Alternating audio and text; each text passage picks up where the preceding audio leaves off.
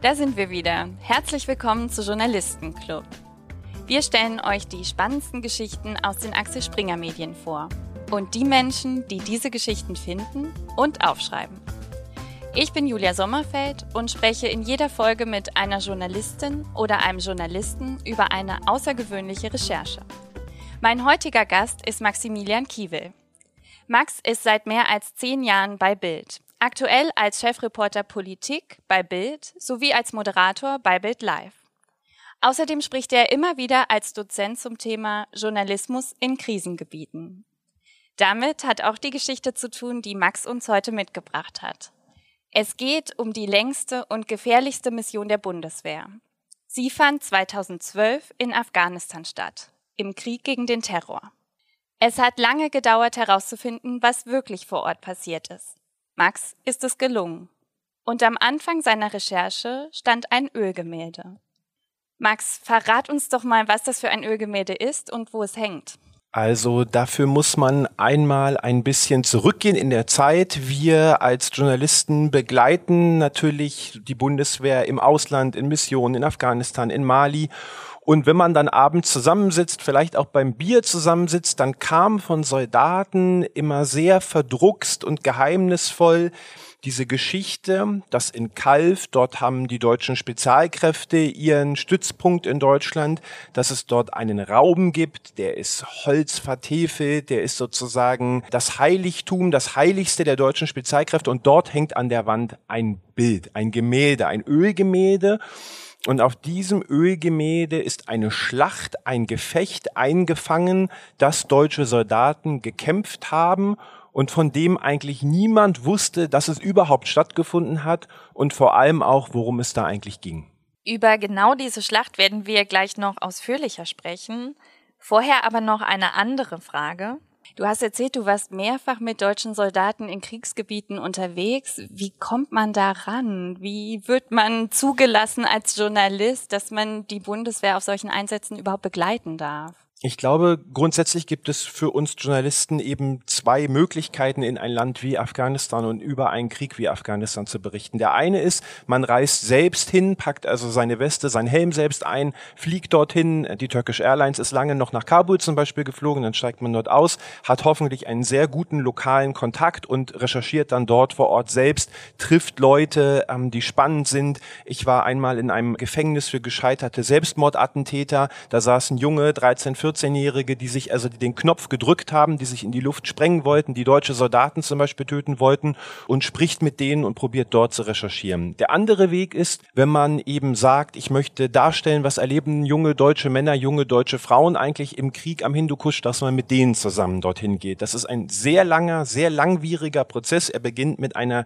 E-Mail meistens an das Einsatzführungskommando, so nennt sich das, und dann beginnt ein sehr langer, sehr bürokratischer Prozess und irgendwann, wenn man Glück hat, steht am Ende eine Erlaubnis, Sie können mitkommen, dann und dann geht der Flug und dann begibt man sich sozusagen in ja, die, die Hände der Bundeswehr. Okay, man hat dann also die deutsche Bürokratie überwunden und reist gemeinsam mit der Truppe.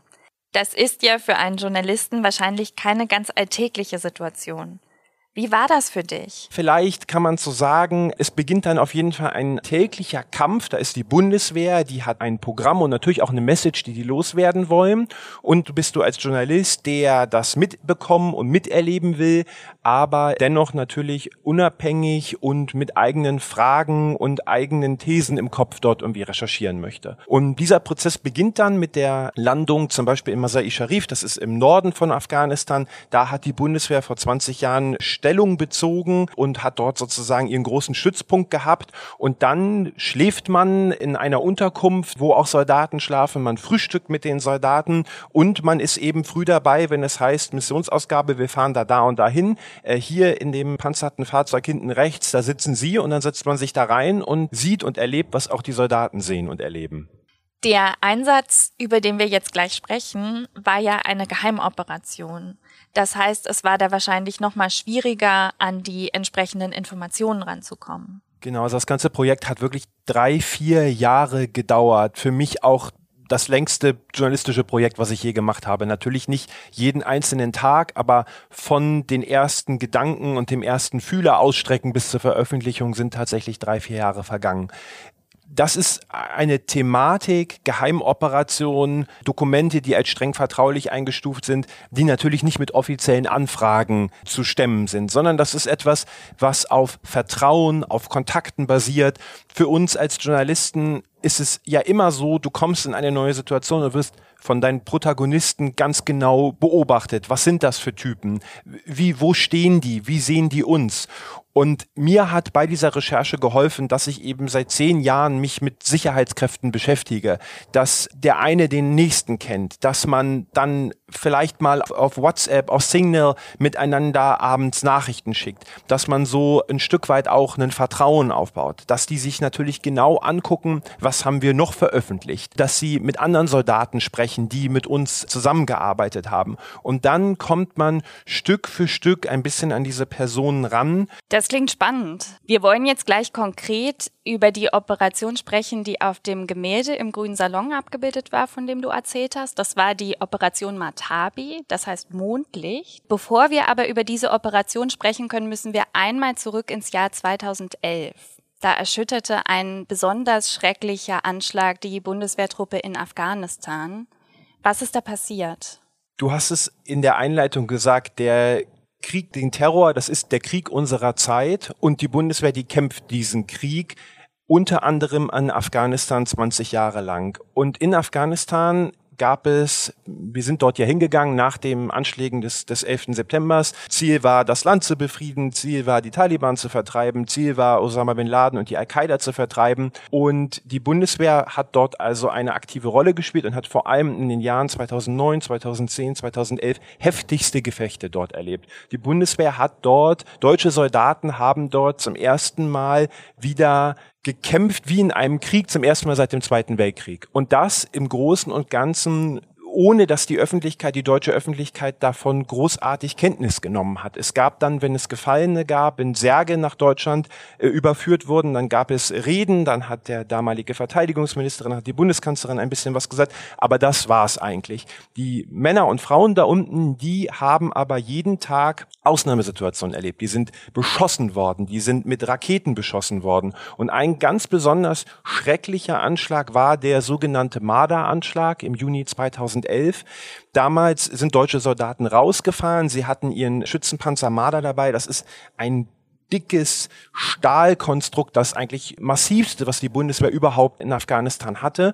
Und die waren unterwegs, um etwas, ja, für die Zivilbevölkerung zu machen, nämlich nach Sprengfallen zu suchen. Das ist das tückischste und das gefährlichste, was es in Afghanistan gab, nämlich verbuddelte Bomben, um es mal vereinfacht zu, zu formulieren, die, wenn man drauftritt, wenn man in der Nähe ist, in die Luft gehen, explodieren und Beine abreißen, Menschen töten, Kinder verstümmeln. Und diese Falle, diese unsichtbare Falle, die lauert eben überall in Afghanistan. Und die deutschen Soldaten sind im Juni rausgefahren, um danach zu suchen und die zu entschärfen. Und diese deutsche Patrouille war unterwegs. Sie hatten einen Hinweis, wo diese Sprengfallen liegen könnten. Da waren sie unterwegs, da haben sie nichts gefunden. Und dann bis heute weiß man nicht genau warum, ob es womöglich eine, eine falsche Spur gab, ob da jemand bewusst die in die falsche Richtung lucken wollte. Es hieß dann, fahrt mal den Highway entlang, da sind sie lang gefahren und dann macht es Bumm. Und es gibt ein riesiges Loch, eine riesige Explosion und dieser Schützenpanzer Marder, und das konnte sich damals niemand vorstellen, wird in Einzelteile gesprengt, liegt am Ende auf dem Rücken und die Soldaten, die dort drin sind in dem Schützenpanzer, werden schwerst verletzt und einer von ihnen, Alexei Kobalev, der fällt, der stirbt eben auf dieser staubigen Piste in Afghanistan, 23 Jahre ist er alt und für die Soldaten ist Schock, ist Trauer und auch Unverständnis. Und woher haben die Taliban plötzlich diese Sprengkraft? Und das ist ein Anschlag, der sich damals einbrennt in die Seele der Soldaten, der sie beunruhigt und mit dem man dann irgendwie weiterleben muss, weiter rausfahren muss und weiter diese Mission ausführen muss. Stabsunteroffizier Patrick Wolf saß bei dem Anschlag als Truppführer mit im Panzer. Und er wird an diesem Tag, als Alexei Kobelev stirbt, schwer verletzt. Später hat er dir dann im Interview erzählt, wie er diese Situation erlebt hat. Wir hören da mal rein. Der Knall war gar nicht so laut, oder zumindest habe ich das nicht wahrgenommen als so laut. Aber den Druck, den wir von unten gespürt haben, war enorm. Dann konnte ich mich nicht mehr festhalten, dann bin ich irgendwie rausgeflogen, ähm, auf den Boden geknallt und äh, wurde von diesem hochgewirbelten Dreck oder lehmhaltigen Boden, der unten in diesem äh, Fluss war, noch äh, begraben. Ich habe dann irgendwann nach Weinen, Schreien, habe ich mit meinem Kopf äh, gegen den lehmhaltigen Boden gedrückt, dass ich wenigstens eine Atemmulde hatte. Irgendwann war es dann auch so, ich habe über mir Schritte wahrgenommen. Ähm, meine Hand hat Gott sei Dank rausgeguckt, oder meine Fingerspitzen. Ähm, und dann haben die halt angefangen zu buddeln, haben mich da raus, äh, aus diesem Boden befreit. Ihr habt ja lange recherchiert, um die Hintergründe des Anschlags zu beleuchten. Wer steckte dahinter? Es dauert damals Wochen und Monate, bis die Bundeswehr genau das herausfindet, ähm, bis Geheimdienste, Nachrichtendienste, der BND ist involviert, die Afghanen sind involviert, Handys werden abgehört, Leute werden vernommen und am Ende steht fest, dass ein Taliban-Führer Hassan Jan heißt er, dass er diesen Anschlag koordiniert hat. Die Afghanen, die Behörden, die Polizei, die kennt Hassan Jan, weil er ein blutrünstiges Monster ist. Er hat afghanische Soldaten enthauptet. Ähm, er hat Anschläge, weitere Anschläge begangen und verübt. Und für ihn ist dieser, dieser Anschlag, dieser tote deutsche Soldat und dieser gesprengte Marderpanzer vermutlich der größte Propagandaerfolg äh, überhaupt. Und jetzt kommt das KSK ins Spiel, die sogenannte Elitetruppe der Bundeswehr. Denen fällt jetzt die Aufgabe zu, diesen Hassan Jan aufzuspüren und ihn zu verhaften. Die Einsätze des KSK sind so geheim, dass sie nicht mehr mit ihren Familien oft drüber sprechen können. Deswegen würde ich sagen, bevor wir uns jetzt der eigentlichen Operation zuwenden, nehmen wir uns noch einen Moment, um über das KSK zu sprechen. Ihr wart die ersten Journalisten, die diese Eliteeinheit bei einem Auslandseinsatz begleiten durften. Was war denn überhaupt Ihre Aufgabe grundsätzlich in Afghanistan? Ich glaube, es gibt ein Zitat von George Orwell, was erstmal ganz grundsätzlich ziemlich gut zusammenfasst und beschreibt, was diese Menschen und diese Männer eigentlich machen. Orwell hat damals gesagt, die Menschen schlafen nachts nur deshalb friedlich in ihren Betten, weil harte Männer bereitstehen, um für sie Gewalt auszuüben. Den Satz, da muss man eine Sekunde drüber nachdenken und vielleicht auch schlucken, aber genau so ist es. Es gibt da draußen eben auch deutsche Soldaten, wir kennen das von den Amerikanern, wir kennen das von den Briten, aber es gibt sie eben auch in Deutschland, eine Elitetruppe, die getrimmt ist, die trainiert ist bis in die Haarspitze, um in Einsätze zu gehen, in Situationen zu kommen, die kein anderer Soldat bestehen würde. Und das ist das KSK. In viel kleineren Einheiten, in viel schneller und eben auch viel aus Terroristensicht gefährlicher, weil treffsicherer ähm, als andere Einheiten. Das KSK, das ist so vielleicht ein Detail, bei allen Übungen, bei allen Trainings wird immer scharf geschossen. Es gibt keine Platzpatronen im Training. Jeder einzelne Schuss ist scharf. Das, ein einzelner Kommandosoldat feuert wahrscheinlich im Training im Jahr so viel ab, wie Dutzende, Hunderte normale Soldaten im Jahr im Training abfeuern. Diese Truppe ist also wirklich eben die Elite mit all den Vor- und Nachteilen, die das mit sich bringt. Und in Afghanistan hat das KSK von Anfang an mitgemischt, mitgemacht und war eben in den Jahren 2009, 2010, 2011 ganz aktiv daran beteiligt, Terroristen aufzuspüren, Terroristen zu verhaften und zwar eben nachts rausfliegen, Häuser stürmen, Menschen mitnehmen, also das, was man vielleicht sonst nur aus Hollywood-Filmen kennt. Man hat ja viel gelesen in den letzten Jahren über das KSK, viel auch im Zusammenhang mit Rechtsextremismusverdacht. Wie hast du denn die Mitglieder dieser Truppe so erlebt? Du warst ja viel mit denen unterwegs. Also ich glaube generell war das letzte Jahr für das KSK eine absolute Katastrophe, denn das KSK ist die, die Speerspitze unserer wehrhaften Demokratie. Und das, das sozusagen das, das, das Schärfste, das Äußerste, was der Rechtsstaat, was die Regierung in Bewegung setzen kann, um Demokratie zu verteidigen. Und wenn die Soldaten, die das tun sollen, im Verdacht stehen, selbst nicht hinter dieser Demokratie zu stehen oder diese Demokratie womöglich zu gefährden, dann ist das eine absolute Katastrophe.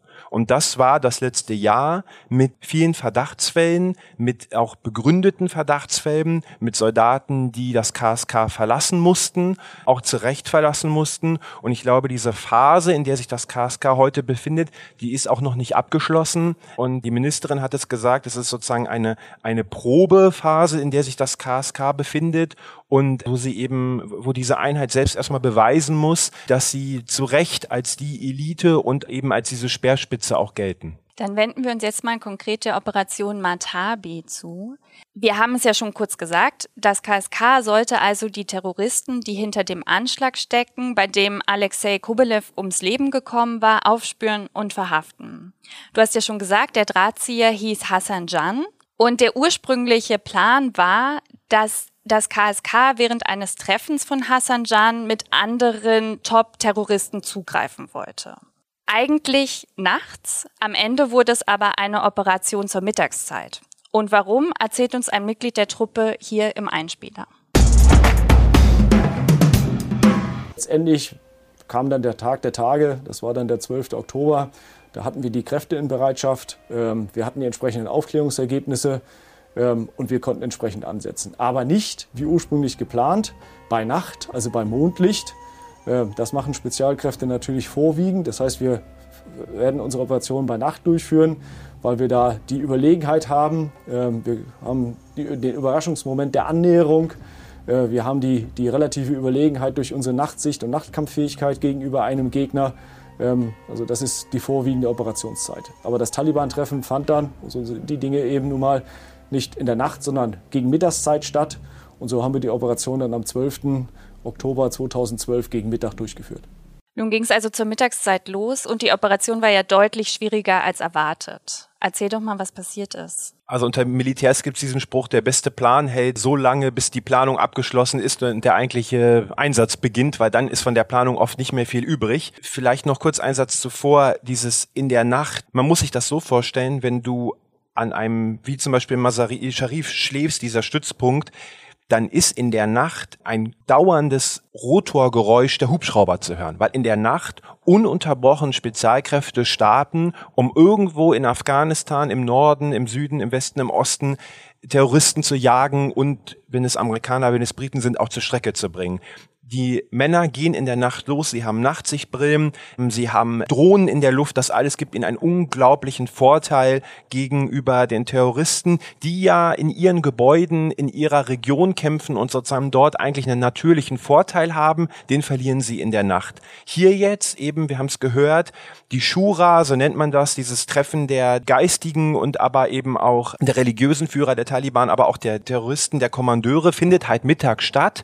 Dem Nachrichten Nachrichtendiensten ist es damals möglich, das rauszufinden, weil sie die Handys tracken. Das, was wir heute wissen, was die NSA und so weiter kann und macht, das ist damals schon in, in vollen Gänge. Und sie finden eben raus, dass das Handy von Hassan Jan gemeinsam mit anderen Taliban-Kommandeuren plötzlich in diesem einen Compound am Fluss Kunduz sich zusammentut. Und jetzt ist klar, wir müssen loslegen. Jetzt ist unser Punkt. Jetzt fliegen wir los. Drei CH-53 Maschinen, riesige Maschinen. Ich bin mit denen ein paar Mal geflogen. Ähm, wenn das Ding landet, da musst du aufpassen und du wartest draußen auf die Maschine, dass es dich nicht umhaut, weil es so eine Gewalt diese Maschine hat. Die Klappe hinten auf, die Soldaten reimen. Mir hat äh, damals ein Soldat gesagt, äh, wir waren heiß wie Frittenfett, als es losging. Im Tunnel rein in die Maschine. Niemand denkt da mehr an seine Familie, niemand denkt mehr an die Kinder zu Hause. Manche Soldaten haben äh, eigene Bräuche. Da wird noch mal eine Zigarre geraucht. Der eine legt die, die iPod-Kopfhörer rein und hört dieses eine Lied. Und dann ist die Maschine auf dem Weg, drei Hubschrauber und es ist klar, wir landen da jetzt an. Es ist mittags, äh, die werden uns sehen, aber egal, wir tun das auch für unseren gefallenen Kameraden, für Alexei Kobalev, das haben mir alle KSK-Soldaten gesagt. Natürlich hat uns das zusätzlich motiviert. Wir wussten, dieser Mann ist verantwortlich für den Tod unseres Kameraden und jetzt holen wir ihn uns. Und es gab dann eine sehr dramatische Anlandungsphase, wie die Soldaten das nennen. Die Soldaten sind direkt in der Luft noch angegriffen worden. Und da haben sich sehr dramatische Szenen abgespielt, die wir uns ja nochmal in den Worten der direkt Beteiligten anhören können. diesem Moment war es äh, schon etwas untypisch als Scharfschützenelement, da wir aufgrund der Anlandung und der Situation vor Ort äh, ziemlich nah am Feind quasi dran warten und auch wirklich sehr kurze Kampfdistanzen hatten. Das erste Ziel war erstmal zu gucken, wer ist denn jetzt überhaupt alles bei mir? Wer gehört zu mir? Wo sind die, die nicht da sind? Und wozu, mit wem sind die zusammen? Äh, mein afghanischer Counterpart, Sie müssen sich das so vorstellen, ich als äh, deutscher Ground Force Commander, Führer aller deutschen Teile, habe ähm, neben mir den afghanischen Counterpart, Führer aller afghanischen Teile. Und äh, mein afghanischer Counterpart ähm, hat eben äh, die Deckung äh, dementsprechend nicht so ausgenutzt, wie man das taktisch machen muss und sollte. Ähm, und wurde dann sofort auch ähm, letal getroffen. Meine andere Frage, wie lange braucht man, um sich an das Bundeswehrdeutsch zu gewöhnen, an Sachen wie Anlandungsphase oder Führungselement? Man gewöhnt sich da nie dran. Und wenn ich zu Hause meine Frau ärgern will, dann sage ich, wir verlegen jetzt da und dahin, was in Bundeswehrsprache bedeutet, wir fahren irgendwo dahin. Man gewöhnt sich da nie drin und es ist auch für uns als Journalist eine sozusagen Daueraufgabe in Interviews, in Gesprächen, die Beteiligten anzuhalten. Ich sage immer, sprecht bitte so, dass es meine Oma versteht. In dem Fall äh, ist das, ist das nicht immer gelungen. Vielleicht nochmal die Hubschrauber, die kreisen also um dieses Terrornest und du hast es gesagt, sie werden sofort beschossen. Die Crews gehören aber auch zur absoluten Elite. Es sind nicht nur die Soldaten hinten drin, sondern auch die Piloten sind die Creme de la Creme, was die Bundeswehr zu bieten hat. Und die auch eben, wenn sie beschossen werden, nicht sagen, jetzt fliegen wir wieder weg, sondern im Gegenteil, jetzt, äh, jetzt sind wir da, wo wir hinwollen. Die eine CH-53, dieser riesige Hubschrauber, der landet also, hinten die Klappe ist offen, die ersten Soldaten stehen an der Rampe, um rauszuspringen. Und dann sieht der Pilot, dass ein Taliban eine RPG, also eine, eine äh, Antipanzerrakete abschießt, die kommt angeflogen und in einem in, in einer gigantischen Reaktion reißt er den Hubschrauber hoch. Die Rakete fliegt unter dem Hubschrauber durch, schlägt weiter hinten ein. Die Soldaten, die auf der Rampe stehen, taumeln aus dem Hubschrauber raus. Also so beginnt dieses Gefecht, so beginnt diese Mission. Du hast das vorhin gesagt, die Dinge laufen nicht so wie ursprünglich geplant. Das ist spätestens den Soldaten jetzt klar. Und dann das muss man auch wissen und verstehen. Die Bundeswehr, wir äh, westliche Alliierten waren in Afghanistan eben nicht, wollten nicht sein Besatzungsmacht, sondern eben Partner und wollten den Afghanen helfen, ihr eigenes Land sicher zu verwalten und sicher zu machen. Und dazu gehört auch, dass all diese Missionen immer zu 50 Prozent aus deutschen und zu 50 Prozent aus afghanischen Kräften bestehen. Also in den drei Hubschraubern sind genauso viele afghanische Spezialeinheiten wie auch deutsche. Und was wir gerade gehört haben, ist der Chef, ich formuliere es mal umgangssprachlich, der deutschen Einheiten und der hat eben auch einen Führer der afghanischen Einheiten bei sich. Und die beiden, die steigen also auch aus aus dem Hubschrauber, die gehen in Deckung, die kommandieren dann über Funk, also eine, eine unglaubliche Aufgabe. Es fliegen Raketen, es fliegen, überall wird geschossen, es explodieren Handgranaten, Hubschrauber kreisen und die gehen also in Stellung und müssen jetzt ihren einzelnen Teams sagen, ihr geht da lang, ihr geht da lang, ihr nehmt Darstellung, ihr stürmt jetzt dieses Haus.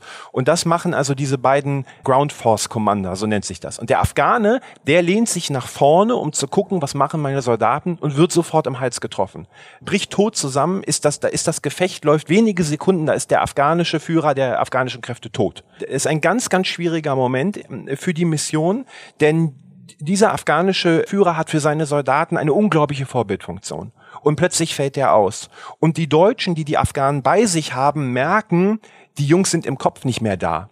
Die denken an ihren toten Chef. Die denken daran, wie müssen wir das nachher der Familie sagen. Die verlieren ihr Selbstbewusstsein. Und das heißt, die Deutschen müssen ab jetzt nicht nur ihre Mission durchziehen, sie müssen auch noch permanent darauf achten, dass die Afghanen, die mit ihnen laufen, im Kopf wach bleiben und eben in dieser Mission bleiben. Das ist gleich sozusagen von Anfang an eine riesige Herausforderung und etwas, was ein Schock für alle beteiligten Soldaten ist dann sind die Soldaten auch noch in einen Hinterhalt geraten, richtig? Genau, also dieses Gebäude, was gestürmt wird. Wir haben ja nicht nur mit Soldaten sprechen können, sondern für mich war auch wichtig, Original-Missionsunterlagen zu bekommen. Denn jeder Soldat kann dir ja sonst was erzählen. Wir wollten die Original-Einsatzprotokolle haben, der ISAF, also der westlichen Truppen in Afghanistan. Das, was damals sozusagen amtlich festgehalten wurde, was da eigentlich passiert ist. Und dann auch, um zu verstehen, wie waren die Abläufe. Und dieser Compound ist eben nicht nur eine Hütte am Ende eines Weges, sondern es sind verzweigte Höfe, hier eine Mauer, da ein kleines Gebäude, eine Moschee und in diesen und dazwischen immer kleine Gassen. Ganz schwierig, sich darin zu, äh, zurechtzufinden, auch weil du nicht genau weißt, wo drin hockt jetzt eigentlich wer. Und ein deutscher Trupp, der arbeitet sich vor und kommt am Ende einer Gasse an und stellt fest, wir sind in einer Sackgasse gelandet und wir werden jetzt von links beschossen, wir werden von rechts beschossen, wir sind in einem Hinterhalt und kommen hier nicht mehr raus. Und dann funken sie an ihren Ground Force Commander, an ihren Chef, wir stecken hier fest, wir stecken hier fest, wir kommen hier nicht raus. Das ist so eine Situation, ist ein Albtraum für Soldaten. Du kommst nicht mehr vor, du kommst nicht mehr zurück man muss dazu auch wissen, das ist kein, kein Feuergefecht, kein Schießen auf 100, 200 Meter Entfernung. Die Menschen, die hier aufeinander schießen, die sehen sich Auge in Auge, die sehen die Pupille, die sehen das Weiße in den Augen. So nah ist das. Da ist es teilweise so, dass der eine Soldat hängt, versteckt sich hinter der Mauer und auf der anderen Seite der Mauer hockt der Taliban, der die Handgranate über die Mauer wirft. Solche Situationen sind das. Es werden mehrere Deutsche werden verletzt. Der eine kriegt äh, Handgranatsplitter in den Ober äh, in den Oberschenkel, läuft aber weiter, spürt das gar nicht und die hocken nun also fest, kommen hier nicht mehr raus, funken, wir, wir sind hier im Hinterhalt und dann, das ist das große Glück die Deutschen sind dort nicht alleine, sondern sie haben eben amerikanische Unterstützung dabei, nämlich amerikanische Kampfhubschrauber. Ich habe mir sagen lassen, es ist tatsächlich eine Apache, so heißt, heißt der Hubschrauber, Pilotin, die an dem Tag im Einsatz ist. Und diese Pilotin geht in Stellung und feuert also in das Taliban-Versteck rein und man muss es so sagen, ballert den Deutschen den Weg frei. Das kann man, äh, kann man so sagen. Gibt ihnen die Möglichkeit, diesem einen Trupp da überhaupt lebendig wieder rauszukommen. Aber das muss man sich eben auch sagen, das ist Arbeit wie an einem OP-Tisch. Dieser Apache, der schießt riesige Kaliber, riesige Munition und die Deutschen, die hocken anderthalb, zwei Meter daneben. Wenn der Apache, äh, wenn die Apache-Pilotin sich da um äh, ein Mühe ver verkalkuliert, dann trifft sie nicht die Terroristen, sondern dann trifft sie die deutschen Verbündeten. Und das sind eben diese Momente im Krieg, da entscheidet eine Sekunde, da entscheidet ein Meter über Leben und Tod. Und wir reden hier über einen stundenlangen Einsatz. Ne? Also wir reden, glaube ich, über sechs bis acht Stunden, die die Mission insgesamt gedauert hat. Genau, so lange dauert es sich, Haus um Haus, Gasse um Gasse, Hof um Hof vorzuschießen und weiterzuschießen am Ende gelingt es eben dann den Deutschen, diesen entscheidenden, dieses entscheidende Gebäude zu umstellen. Sie rufen dann letzten Endes rein, äh, ihr seid umstellt, ihr habt keine Chance. Die Reaktion darauf ist, dass Handgranaten aus dem Gebäude rausfliegen. Also ist klar, die ergeben sich nicht, die wollen weiter kämpfen. Ein Soldat schildert dann, wie er wirklich an, an diesem Gebäude steht da hängt der, hängt so ein kleines, keine Tür, da hängt ein kleiner Vorhang und dann schiebst du den Vorhang zur Seite und gehst in den ersten Raum rein, ziehst nach links, ziehst nach rechts, gehst ins nächste Gebäude rein, ziehst nach links, ziehst nach rechts. Und hinter jeder Ecke, hinter jedem, hinter jedem Schrank, hinter jedem Vorhang könnte jemand stehen mit Gewehr, mit Pistole, der dich erschießt. Wirklich, es geht hier um wenige Meter, auf denen gekämpft wird. Und am Ende muss man so sagen, ist diese Mission ein totaler Erfolg, Abgesehen davon, dass der afghanische Kommandeur fällt, abgesehen davon, dass drei deutsche Soldaten verletzt werden, gelingt es 17 Taliban festzunehmen und darunter eben auch Hassan Jan, den Verantwortlichen des Marder-Anschlags und Mörder von Alexei Kobalev. Der dann in Afghanistan vor Gericht gestellt wird, richtig? So läuft eben oder so lief der Prozess in Afghanistan, dass wir nicht dort irgendeine Gerichtsbarkeit gestellt haben. Wir haben auch nicht Leute mitgenommen in irgendwelche Geheimgefängnisse oder irgendwas, sondern ja, deswegen hat man afghanische Soldaten, man hat auch einen afghanischen Staatsanwalt dabei, der dann mit einem Haftbefehl wedelnd in der Hand hinläuft und sagt, Sie sind jetzt verhaftet, Sie kommen jetzt vor Gericht in Afghanistan und Sie werden eben verurteilt und sitzen im Gefängnis in Afghanistan. Die Situation, die du eben beschrieben hast, also diese sehr verschachtelten Höfe, diese engen Kampfszenen, wo sich die Soldaten fast direkt gegenüberstanden, die sind auf diesem Ölgemälde abgebildet, über das wir ja ganz zu Anfang gesprochen haben. Und übrigens, falls ihr gerne wissen würdet, wie das Ölgemälde aussieht, könnt ihr einfach mal auf unserem Instagram-Kanal reinschauen, Journalistenclub. Und ein Soldat, der an der Operation beteiligt war, hat im Nachhinein gesagt, dass das Bild ziemlich genau mit seinen Erinnerungen übereinstimmt. Das hören wir uns mal an. Also in Bezug auf unser Ölgemälde im, Ölgemälde im Grünen Salon kann man schon sagen, dass es sehr dicht an der Realität dran ist und das darstellt, was dort äh, passiert ist. Also gerade die Kleinigkeiten, der Trupp im Hintergrund, der zu sehen ist, der an einer Hauserecke sitzt, Das ist die von mir eben beschriebene Situation, wo der Apache im Feuerstoß äh, das Ziel bekämpft. Äh, brennende Strohhaufen, die durch, die, durch den Einsatz von der Kampfmitteln höchstwahrscheinlich dann äh, entzündet worden sind. Äh, der Gegner hinter der gesprengten Mauer. Das sind alles Bilder, die ich so oder so ähnlich auf jeden Fall im Kopf habe und sagen würde, dass das Gemälde äh, das Einsatzszenario an sich relativ genau trifft. Wir haben ja vorhin schon drüber gesprochen, dass das KSK sozusagen die Eliteeinheit der Bundeswehr ist, mit einer sehr besonderen und sehr harten Ausbildung. Wie hast du die in der Zusammenarbeit erlebt? Wie sind sie mit dir umgegangen? Dass das, ich würde sagen, kalte Profis sind und dass die wenigsten von denen sich am Ende so öffnen und geöffnet haben, dass man jetzt erfährt, wo wohnen die, haben die Kinder, was macht deren Frau beruflich, sondern das ist am Ende ein kühles Abtasten über lange Strecken mit den Soldaten geblieben. Und bei mir ist es so, ich habe ganz oft nach der Veröffentlichung Kontakt mit dem Protagonisten. Man gleicht nochmal ab, hat das für beide Seiten gepasst. Auch wenn es mal nicht gepasst hat, dann fechtet man vielleicht diesen Konflikt nochmal miteinander aus. Hier gab es nie wieder Kontakt. Ich weiß bis heute nicht, wie die Soldaten am Ende unsere Berichterstattung gefunden haben, unsere Veröffentlichung gefunden haben, aber ich habe auch keine bösen Nachrichten bekommen. Du sagtest ja, dass die Mission ein großer Erfolg war, alle Beteiligten eigentlich sehr zufrieden damit waren. Du hast später nochmal mit Stabsunteroffizier Patrick Wolf gesprochen, den wir eingangs schon mal gehört haben, der in dem Panzer gesessen hat und schwer verletzt wurde, als es diesen Anschlag gab. Der sagte, er verspürt eine gewisse Genugtuung jetzt schon, aber abschließen kann er mit dem Geschehenen natürlich nicht. Und das können auch die beteiligten Familien nicht. Du hast ja auch die Schwester von Alexei Kobalev getroffen. Ja, das war mir ganz wichtig, dass wir in unserer Recherche, in unseren Veröffentlichungen nicht nur berichten über Männer, die nachts oder in dem Fall tagsüber losfliegen, um Türen einzutreten, sondern auch das Menschliche abbilden wollen.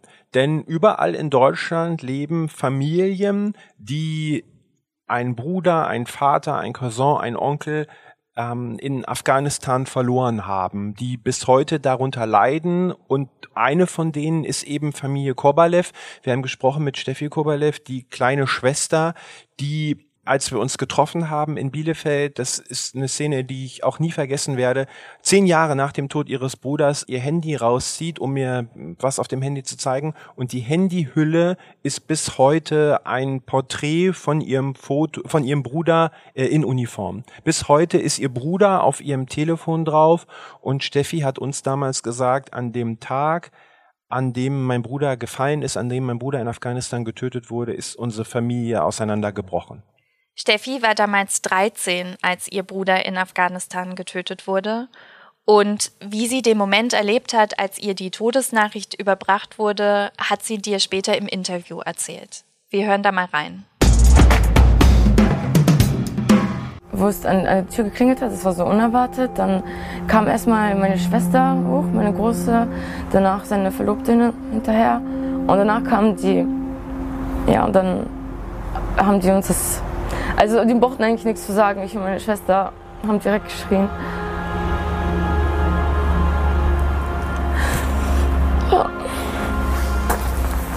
Also ich, eigentlich ist da eigentlich alles kaputt gegangen.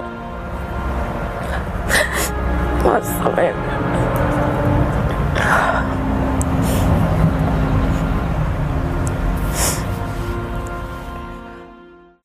Bundeswehr ist jetzt nach 20 Jahren Einsatz aus Afghanistan raus. Annegret Kramp-Karrenbauer hat gesagt, unser Auftrag ist beendet. Hast du mitbekommen, wie die Bundeswehr das selber sieht? Haben die Soldaten das Gefühl, dass die afghanischen Partner, mit denen sie ja sehr lang zusammengearbeitet haben, jetzt in der Lage sind, das wirklich alleine zu übernehmen? Das sind sie definitiv nicht. Das merkt man jeden Tag in Afghanistan an dem äh, Checkpoints, an dem Stellungen der afghanischen Armee, der afghanischen Polizei überrannt und überrollt werden.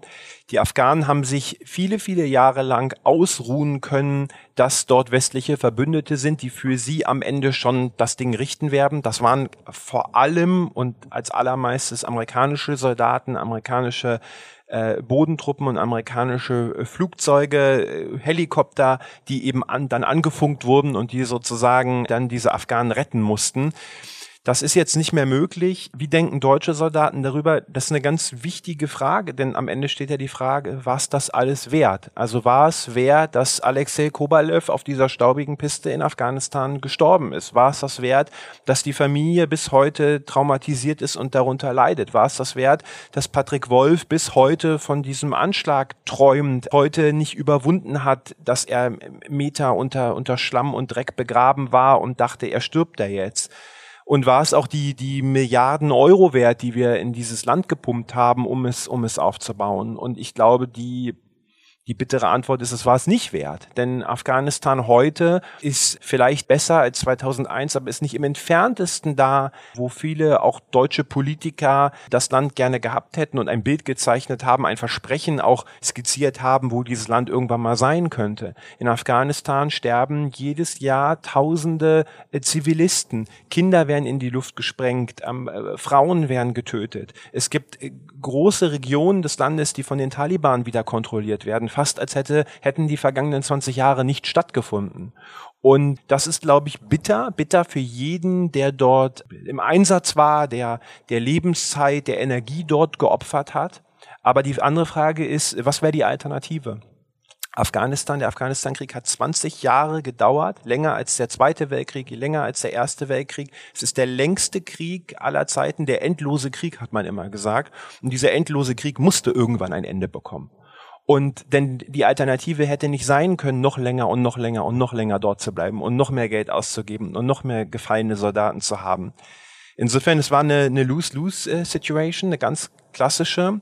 Und was mich am meisten beschäftigt und auch umsorgt, ist die Frage, äh, was wird aus diesem Land? Nicht nur aus den wunderbaren Menschen, die in diesem Land leben und die das Beste für ihr Land wollten, sondern auch für uns aus westlicher Perspektive. Wir haben im Irak gesehen, was passiert ist, als die amerikanischen Soldaten unter Barack Obama abgezogen sind. Es hat zwei, drei Jahre gedauert und dort entstand ein, ein ISIS-Kalifat, was äh, am Ende dazu geführt hat, dass hier in Berlin auf dem Weihnachtsmarkt jemand mit einem LKW in die Menschenmenge äh, gerast ist und, und, und Zivilisten getötet hat. Was wird in Afghanistan passieren? Was wird in Afghanistan geschehen, was womöglich dazu führt, dass am Ende man sich dort wieder militärisch engagieren muss. Das ist, glaube ich, ein Szenario, da hat noch niemand eine Antwort drauf und aber etwas, wo hoffentlich viele sich Gedanken drüber machen und für diesen Tag X planen.